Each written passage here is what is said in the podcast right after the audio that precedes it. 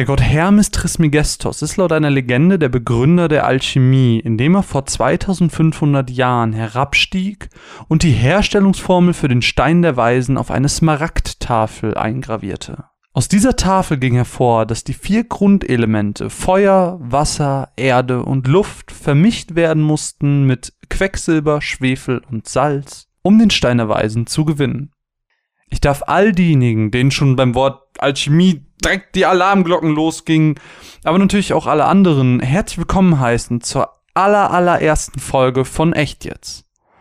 Ihr fragt euch nicht zu Unrecht, was denn Echt jetzt überhaupt ist. Lasst es mich euch kurz erklären. Echt jetzt ist ein Anime-Podcast der ganz besonderen Art. Anstatt euch plump die Story wiederzugeben, blicken wir ein wenig genauer hin. Im ersten Teil des Casts stelle ich euch ganz, ganz, ganz, ganz grob und spoilerfrei die Handlung des jeweiligen Animes vor, über den wir in dieser Folge sprechen. Weil das irgendwie dazugehört. Weil mir das aber nicht genug ist, gibt es in Runde Nummer zwei noch allerlei Hintergrundinformationen. Auf welchen Mythen, Legenden oder tatsächlich realen Fakten basiert dieser Titel, den wir uns hier anschauen? Oder wir schauen uns irgendwie ein Phänomen genauer an, dass, dass wir sagen, wir schauen uns das Phänomen Pokémon oder Digimon beispielsweise genauer an. Aber ohne jetzt hier irgendwie Erklärungen auszuschweifen, ähm, würde ich sagen, wir versuchen euch das Ganze einfach mal anhand dieser ersten Folge zu demonstrieren. Heute schauen wir uns Full Metal Alchemist Brotherhood an und ich würde sagen, los geht's mit Folge Nummer 1 und echt jetzt.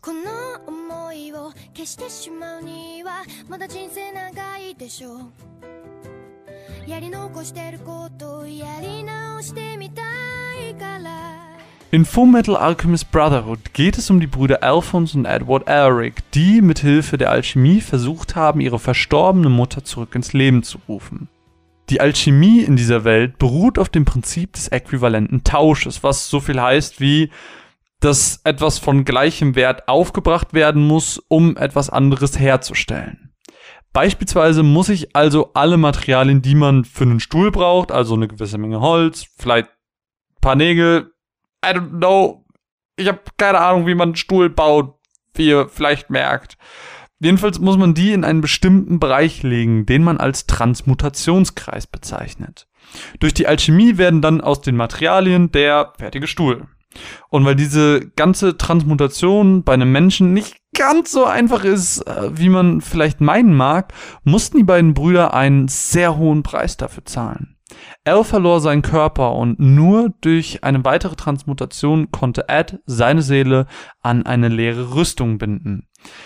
Er selbst verlor einen Arm und ein Bein. Die beiden Brüder machen sich jetzt auf, reisen durch das Land, um einen Weg zu finden, Als Körper zurückzubekommen. Dabei geraten sie nicht nur an den Stein der Weisen als mögliche Lösung für ihr Problem, sondern auch an ganz viele wirklich übermächtige Gegner, die ihre ganz eigenen Pläne haben. Fullmetal Alchemist ist eine unfassbar schön erzählte Geschichte, die sich Zeit nimmt, seine Charaktere vorzustellen und sie sich entwickeln zu lassen. Dazu kommt wirklich ein sehr, sehr toller Animationsstil und in meinen Augen, auch wenn viele das vielleicht anders sehen mögen, eine sehr, sehr gelungene deutsche Lokalisation.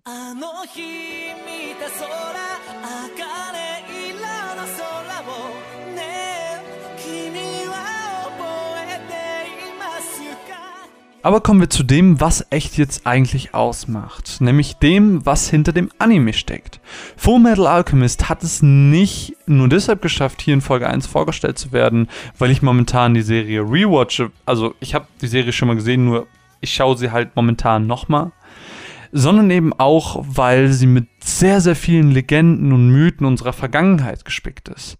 Und genau die wollen wir uns jetzt ein wenig genauer anschauen. Und vielleicht gewinnt der ein oder andere von euch noch eine etwas andere Sichtweise auf die Serie und vielleicht auch jemand, der noch nie etwas mit Anime zu tun gehabt hat, äh, wird jetzt vielleicht erfahren, dass äh, es nicht nur um Tentakel-Monster-Pornos geht, sondern dass hinter Animes noch viel, viel mehr stecken kann.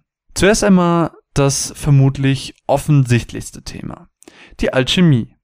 Die Legende des Ursprungs der Alchemie habe ich euch ja eingangs schon kurz da noch ganz random vorgestellt, also der kleine Einstieg zum Podcast. Aber was hat es damit auf sich? Die Alchemie ist sowas wie der Vorläufer zur modernen Chemie und Pharmakologie, also dieser ganze Medikamenten-Stuff. Woran man eigentlich direkt denkt, wenn man das Wort Alchemie hört, ist, ach, das, das äh, sind doch die, die irgendwie Gold herstellen wollten, oder?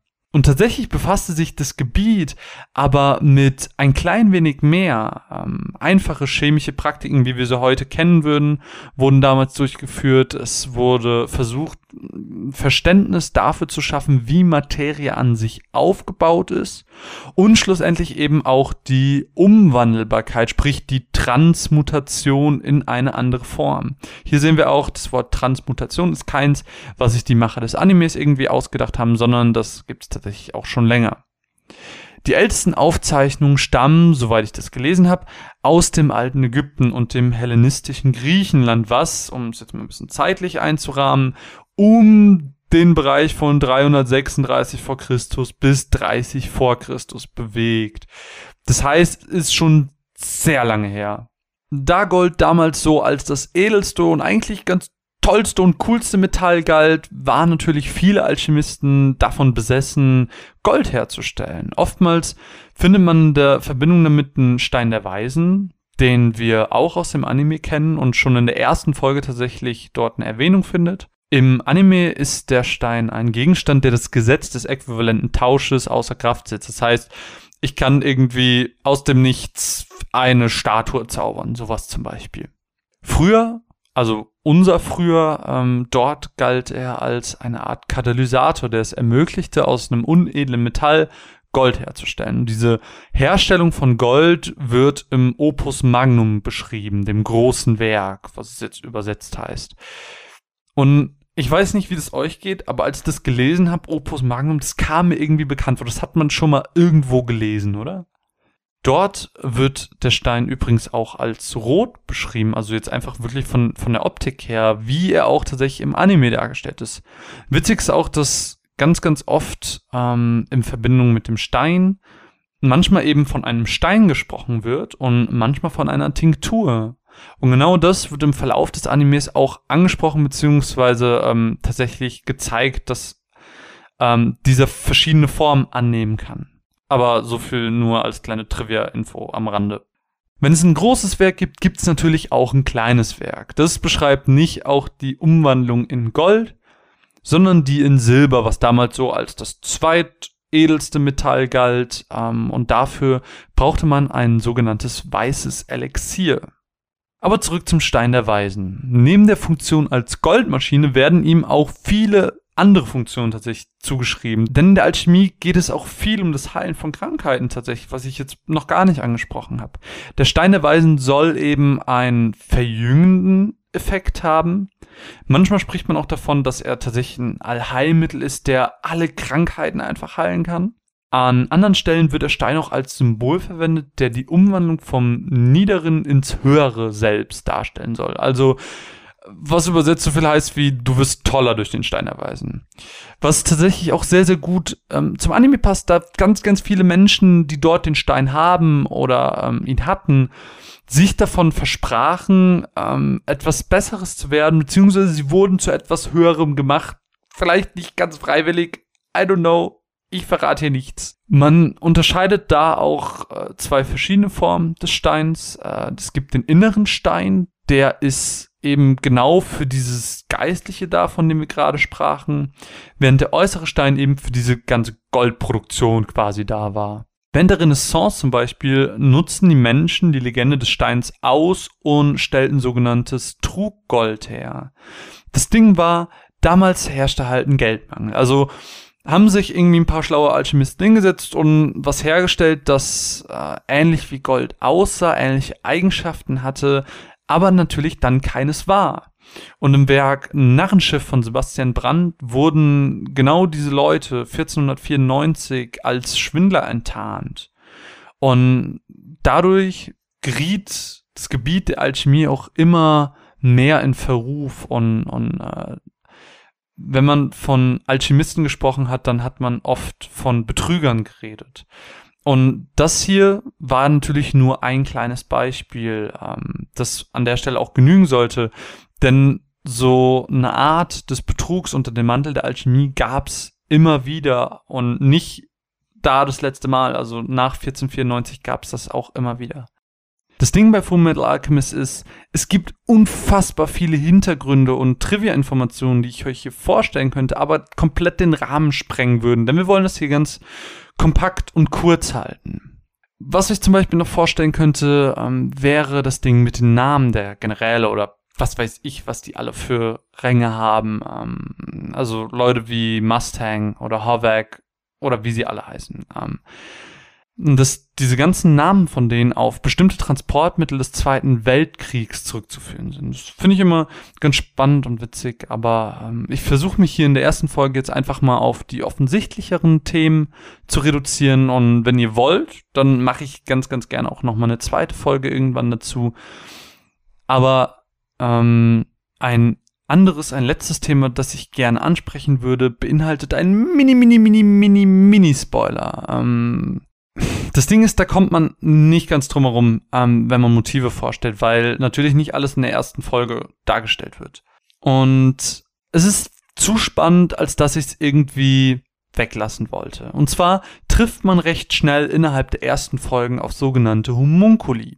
Homunculi sind künstlich erzeugte Menschen, quasi ein im Reagenzglas erzeugter Mensch, der eben nicht von einem anderen Menschen geboren wurde. Die Idee davon stammt aus dem Spätmittelalter, wo man oft davon redete, dass der Homunculus eine Art dämonischer Gehilfe ist für magische Praktiken. Und ohne jetzt zu viel verraten zu wollen, das passt auch mega gut zum Anime. Also auch hier gilt einfach, dass die Anwendung da ist. Also an den Anime, äh, ihr wisst, was ich meine. Genau genommen gibt's noch frühere Aufzeichnungen über Homunculi als im Spätmittelalter, ähm, wo das ganze Konzept tatsächlich noch recht medizinisch aufgegriffen wurde. Jedenfalls gibt's um circa 250 nach Christus ähm, Aufzeichnung dort schrieb Clemens Romanus, dass er Luft in Wasser, Wasser in Blut und Blut schließlich in Fleisch verwandelt habe. Und jetzt pass auf, es gibt ein Werk, das nennt sich De Nature Rerum, was nicht von diesem Romanus ist, sondern von einem anderen Autor. Ähm, dort wird sogar tatsächlich beschrieben, wie man es schafft, einen künstlichen Menschen zu erzeugen. Man soll nämlich Spermien 40 Tage in ein Gefäß in wärmenden Pferdemist verfauen lassen. Und dann soll dabei irgendwie was Menschenartiges entstehen, was aber wohl durchsichtig ist. Und dieses Ding, jetzt nennen wir es einfach mal so, soll man dann für 40 Wochen bei konstanter Wärme mit dem Arkanum des Menschenblutes ernähren. Was aber wirklich das Arkanum ist, das weiß ehrlich gesagt keiner so genau. Also, wenn man das mal bei Wikipedia eingibt, dann steht da irgendwas von Geheimlehre und so. Also ganz, ganz verrückt und, und merkwürdig. Jedenfalls nach diesen 40 Wochen soll man dann wohl ein menschliches Kind bekommen, was aber wesentlich kleiner ist als ein natürlich geborenes. Mega witzig. Im späteren Konzept spricht man dann noch davon, dass es eine Art Seelenmaterial gibt, was man aus organischem Material gewinnen kann. Ein paar Alchemisten meinten, man könnte tatsächlich auch aus extrahiertem, ähm, destilliertem Blut Menschen herstellen. Einer meinte, er hätte irgendwie einen Kopf aus destilliertem Blut hergestellt. Long story short, man kann natürlich keine künstlichen Menschen herstellen. Das ist Quatsch. Vielleicht geht es irgendwann, aber sicherlich nicht auf die Art und Weise, wie es hier irgendwie beschrieben wurde. Was einigen vielleicht an der Stelle fehlt in Verbindung mit den Homunculi, ähm, ist in diesem Anime das Thema der sieben Todsünden, die auch wirklich ein sehr offensichtliches Thema sind. Wenn ihr den Anime kennt, dann wisst ihr, was ich meine. Ansonsten ähm, werdet ihr das auch in, innerhalb der ersten Folgen sehen aber die lasse ich an der Stelle mal absichtlich außen vor, weil ich mir das ganz gerne aufheben möchte. Ich glaube, ich hätte nämlich irgendwann mal Lust, eine Folge über den Anime The Seven Deadly Sins zu machen. Und da bietet sich natürlich nochmal um einiges besser an, drüber zu reden, als äh, hier, wo es vielleicht dann ein bisschen zu knapp wäre. Da habe ich dann ein bisschen mehr Zeit, drüber zu schnacken. Das, meine lieben Leute, war jedenfalls die erste Folge von Echt jetzt. Ich hoffe, ihr hattet Spaß mit der Folge und dem Konzept. Gerne könnt ihr mir Feedback dalassen über Twitter. wo ihr mich unter ich mag das nicht findet. Da das hier ein komplett neuer und eigener Podcast ist, könnt ihr den auch ganz, ganz gerne bei iTunes bewerten und rezensieren. Sowas hilft, Logarithmus, ihr kennt das. Den Beitrag zum Podcast findet ihr auf der Website www.runaways.eu. Gerne auch da mal vorbeischauen. Ähm, wunderschöner Podcast, den Caro und ich führen. Ach Gott, ich hasse dieses ganze Werbung machen, Gedöns. Deswegen belassen wir es an der Stelle einfach dabei. Wenn ihr Lust habt, den Anime ähm, zu schauen, dann könnt ihr den auf Netflix euch angucken oder eben bei den Kollegen von KSM kaufen. Ich bedanke mich für eure Aufmerksamkeit, hoffe, ihr hattet Spaß und ich würde sagen, wir hören uns einfach das nächste Mal, wenn es wieder heißt, echt jetzt!